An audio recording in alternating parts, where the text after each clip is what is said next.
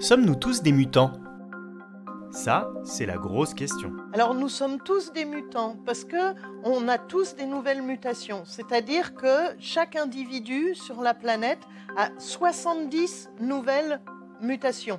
Euh, c'est à la fois très peu, parce qu'il faut bien voir, l'ADN est fait de 3 milliards de lettres qui sont assez TG, et donc chaque individu porte 70 nouvelles mutations, c'est-à-dire nouvelles lettres qui sont euh, changées dans l'ensemble du génome. Donc 70 sur 3 milliards, c'est pas grand-chose. D'un autre côté, ces mutations, c'est ça qui fait l'évolution. C'est ça qui fait qu'on est devenu humain. Ces, mutations, c'est ça la source de diversité sur laquelle, après, on peut avoir de la sélection parce que de temps en temps, certaines de ces mutations sont intéressantes, on dit avantageuses, et vont être sélectionnées, vont se répandre dans la population à travers les descendants. Et c'est ça qui fait l'évolution euh, de tout être vivant et en particulier euh, des humains. Donc oui, nous sommes tous des mutants et tant mieux.